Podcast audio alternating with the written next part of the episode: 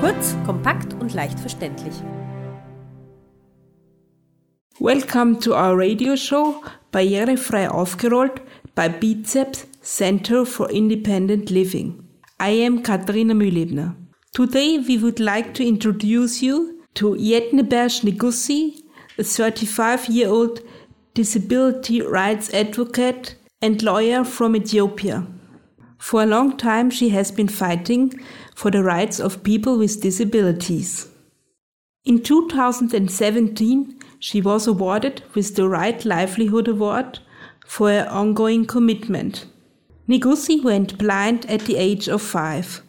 Her activism started at a very early age. In school, she led the student council. During her time in university, she co founded and led a female student council. Yetnebersh Nigussie also co-founded the Ethiopian National Disability Action Network. Since 2016, she's working for the Vienna-based NGO Light for the World. In today's interview, she gives us a brief glimpse at her life and her career.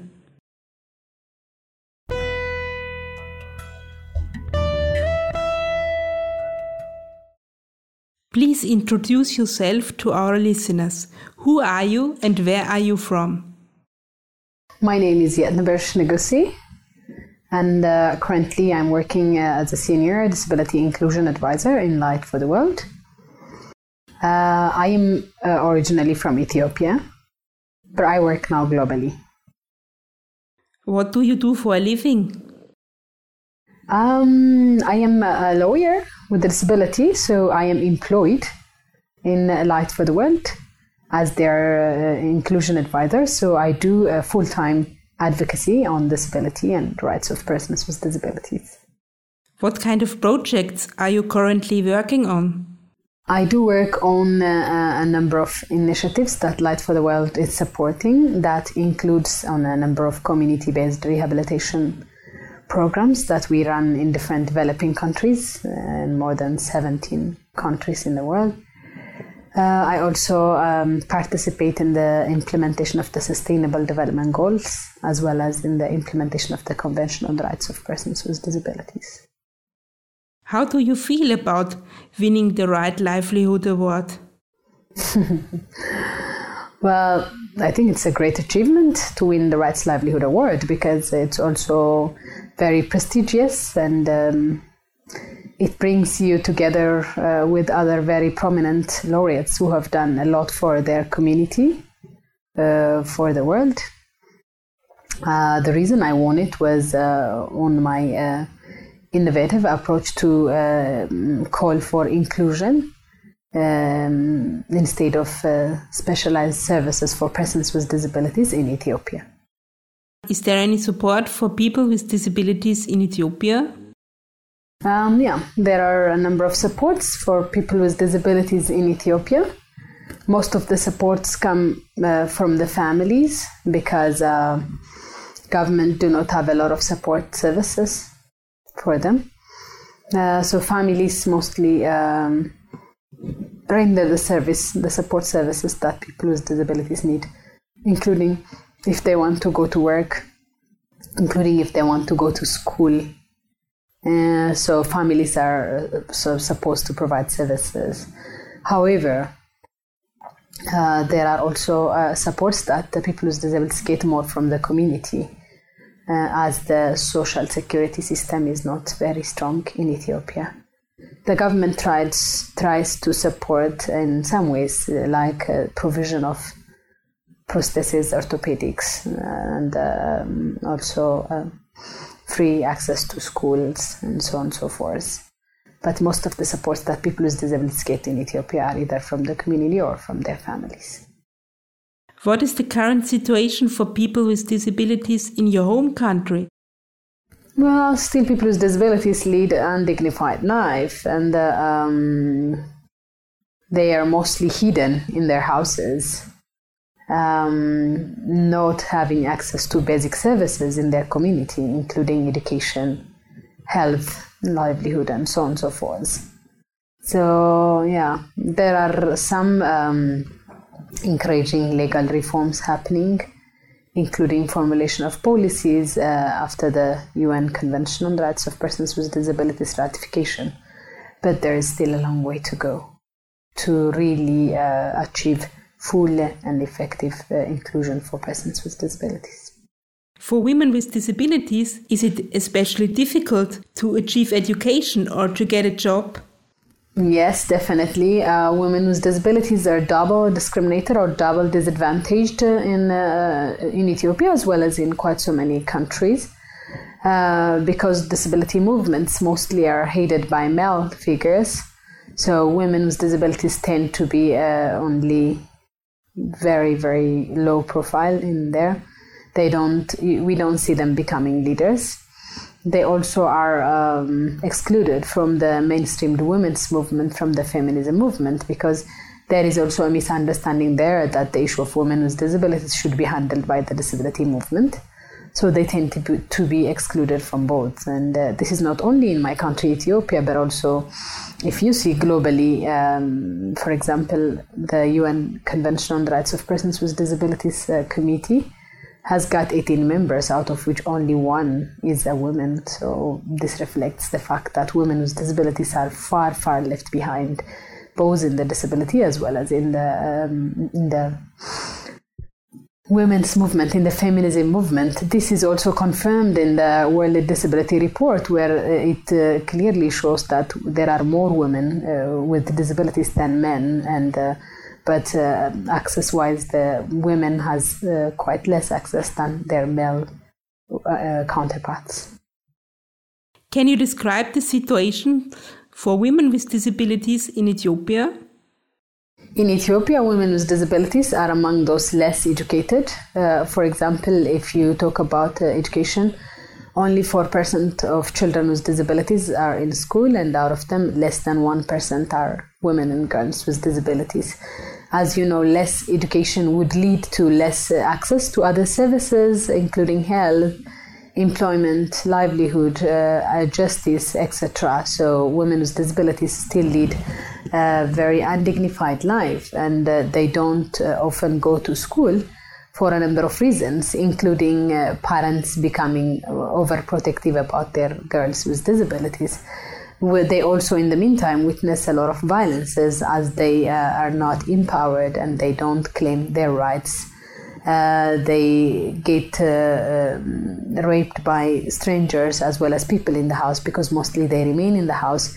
And even in times where they, they, the, the violence has been committed against them um, access to justice is very far because they, they don't have a, a assistive device. They cannot go to the police station or they can even though they go there but they don't have a sign language interpreter to, to explain what they really want to say and this and other barriers uh, prevent them from fully enjoying their uh, rights. You told us it is very hard for women with disabilities in ethiopia but you are very well educated. Why are you an exception? I would think it was because of the strength of my mother, uh, who decided to send me to a special school then, because there were no regular schools uh, taking blind children. So many parents uh, have decided to keep their children in their house because they don't want to send them very far. Uh, the fact that I was given the opportunity to learn, uh, and also the fact that I used that opportunity very well, brought me to the level of success I am in today. And I believe uh, that that's the secret I, I call education as my liberator in life, and uh, it was only through education that I got independent life. So it depends on the, the consciousness of your family and the steps that they take to get you where you should be. How did your disability influence your life? Mm, it, it, totally influenced my life. For example, I was born in a rural area where uh, early marriage was exercised, like girls were married when they were 11 and 10 so when I turned blind at the age of five, I was no more wanted to become married. So I was considered unfit for that community. So that brought me out of that community because I was not needed, I was not fit.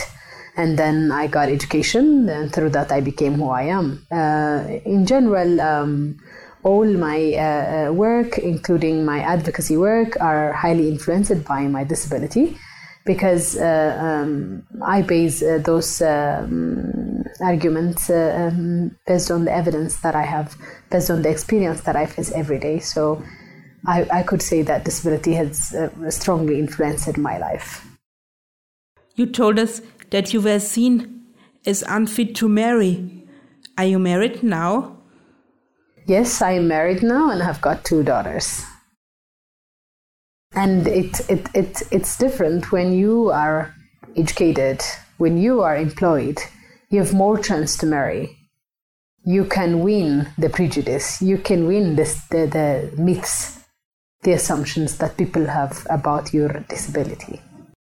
Are there any events in your life that influenced you the most yeah, I, I could say that um, the time where I joined uh, the integrated school in grade seven, uh, as the special schools were unable to take me after that, had influenced me a lot because until then I never knew that uh, I was different from others.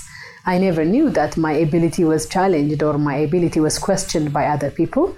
So when I joined the integrated school um, in a classroom full of 76 students, I had no friend uh, in a classroom where people fight to share a desk for four students, I was owning one desk alone because really people did not, children did not find it easy and uh, acceptable to play with me, to learn with me. So that taught me a lot of uh, experience uh, as to how other people view uh, as persons with disabilities, and that's when I decided that uh, exclusion uh, or special institutions were not really the right place to start life, as they uh, as you miss out both uh, from being included well as also other children without disabilities miss out uh, from being exposed and uh, playing together and growing together with their peers with disabilities. Then that led me to remain a lifelong inclusion advocate. Why did you become a disability rights advocate? That's, I think it's mainly because of my own experience of exclusion. Uh, um, I, I couldn't be in anybody else. Uh, all the all barriers I have overcome, uh, I thought should not remain uh, barriers also for others because uh, you know we're not the beginning the beginners of disability movement. There were a lot of challenges in the previous days people with disabilities being uh, put together and being burned in fire that they're not needed. They're, they're or they were uh, caped out of the city.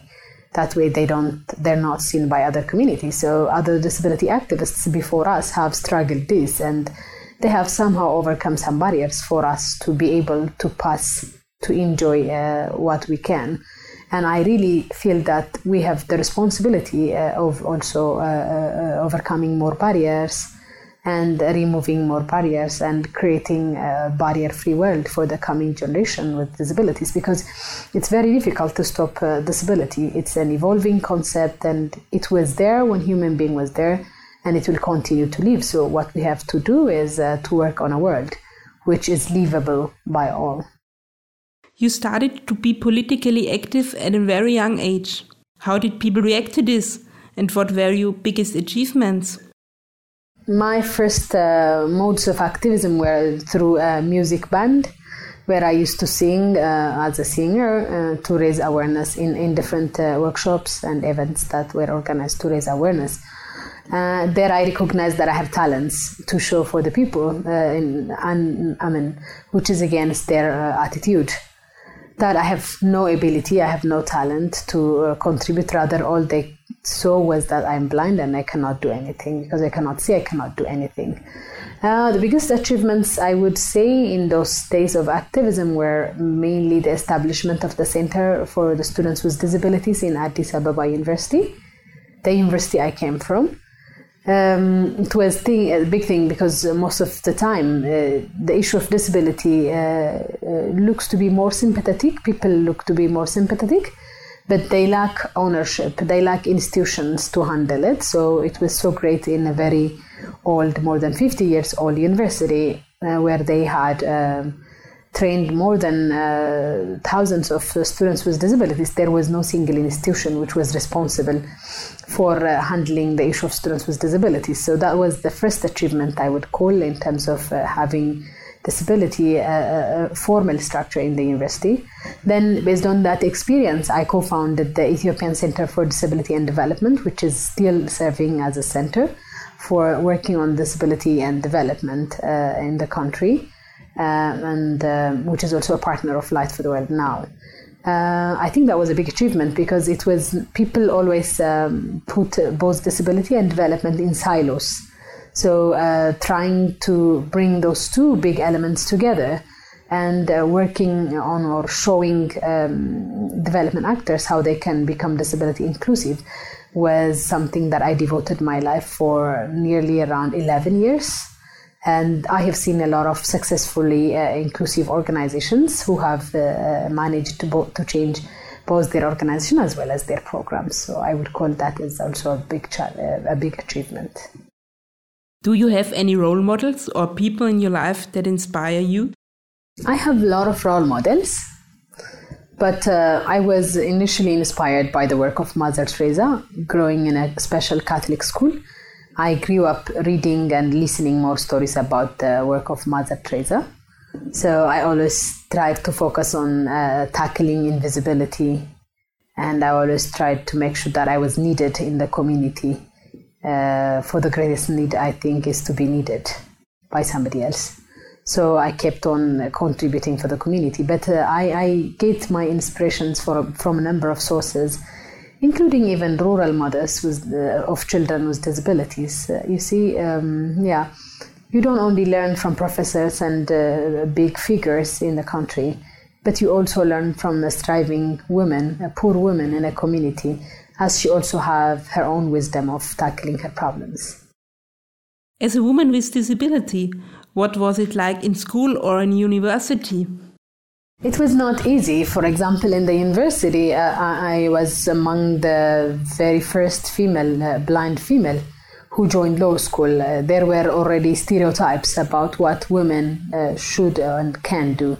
So, for a long time in history in Ethiopia, blind people have been lawyers, but that, that looked a reserved area only for blind males. So, um, trying to join law school, um, fighting uh, against the prejudice that blind women cannot go to such a department requiring a lot of effort was a big thing. So I'm happy that I, I succeeded to graduate, and now more blind women have already joined and graduated in that law school. Uh, moreover, uh, even for um, non disabled girls, uh, it was not easy in the university, as the university was highly, again, uh, male dominated, and all the systems were uh, very gender blind. So I succeeded in co founding the first uh, um, um, I mean, the, the, Female Students Association and served as the first president in Addis Ababa University. So yeah, it's really challenging uh, for the situation for women and girls with disabilities, even in schools.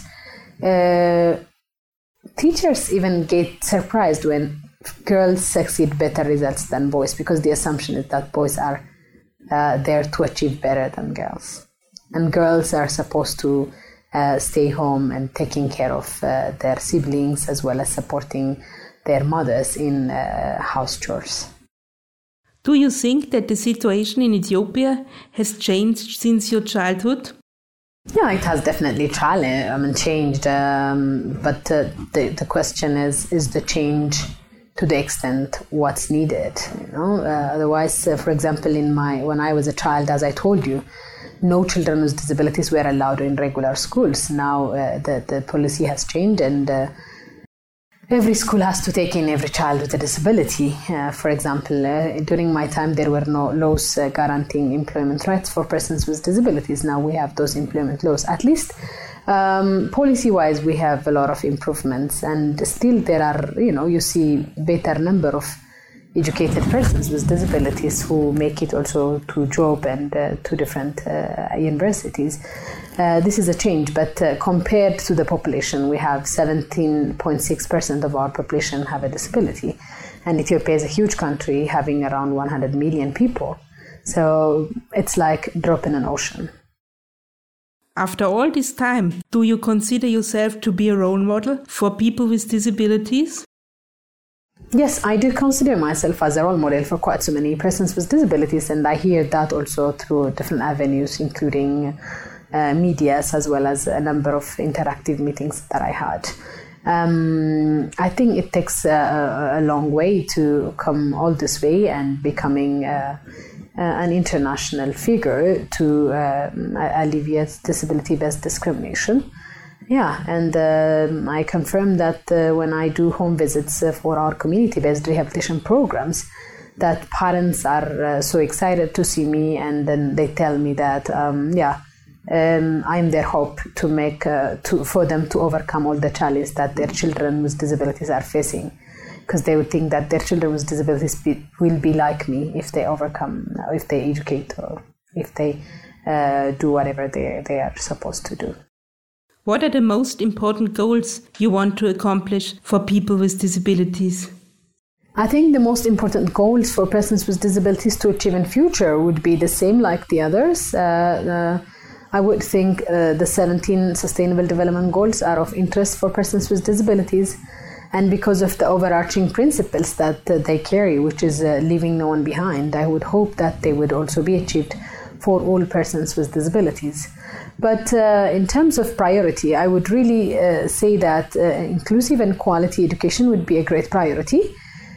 because this is an investment on the future generation to play, learn, and grow together and this would also be instrumental in breaking uh, the cycle of poverty uh, and a generation which has uh, educated and which has grown together, playing and learning together, will not have a problem living together later on, will not have a problem working together later on. So I would wish uh, that um, investing more on inclusive and quality education ensures a future inclusive society. Do you think that it's important to have centers for independent living? No, I think it's important uh, to advocate for independent living. Um, and um, um, normally, the concept of independent living is different in Europe than the one we talk about in Ethiopia. Because in quite so many African countries, including Ethiopia, we don't have a lot of institutions. Rather, people are kept in house. So the question in, in, in, the, in the global south becomes about being included in the community. So like they are there in their houses, but they're not out because there are no facilities in place for them. They don't have assistive devices. They don't have the support services which will take them to the community. Whereas in Europe, uh, as you know, quite so many of uh, the governments push towards uh, institutional living arrangements for persons with disabilities. So I believe, well, independent living and being included in a community are um, important causes to struggle for. And uh, yeah, I think that's the base uh, for quite uh, so many other rights to be enjoyed by persons with disabilities. What are you going to do with the prize money of the Right Livelihood Award? Yes, um, 50% of my award money will be used to support uh, um, uh, the One Class for All campaign that Light for the World is holding in Ethiopia and Burkina Faso, but it will be used for some activities in Ethiopia. Uh, as I told you, inclusive education is very close to my heart, and even the remaining 50% will be going uh, to establish a scholarship for girls with disabilities coming from rural areas in Ethiopia. Um, as repeatedly said, uh, education was my turning point in life, and uh, as a girl with a disability, I wouldn't have been anybody had I not been educated. So I want to offer uh, the best thing which happened to me in life, which is inclusive education to other people also. So I would be using uh, the money, uh, the other money also to establish a scholarship uh, for girls with disabilities coming from rural areas. As you know, um, most of disabled persons in Ethiopia live in the rural areas, but services are mostly saturated in the urban areas. So there is a mismatch between the demand and the supply. So I really want to bridge the gap between this supply and demand.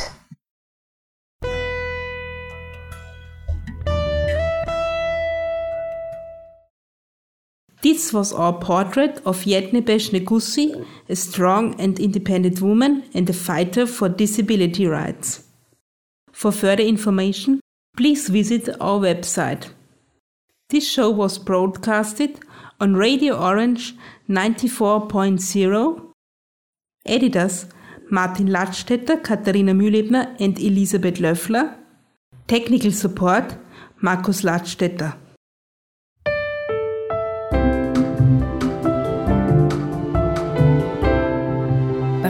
Barrierefrei aufgeräumt. Kurz, kompakt und leicht verständlich.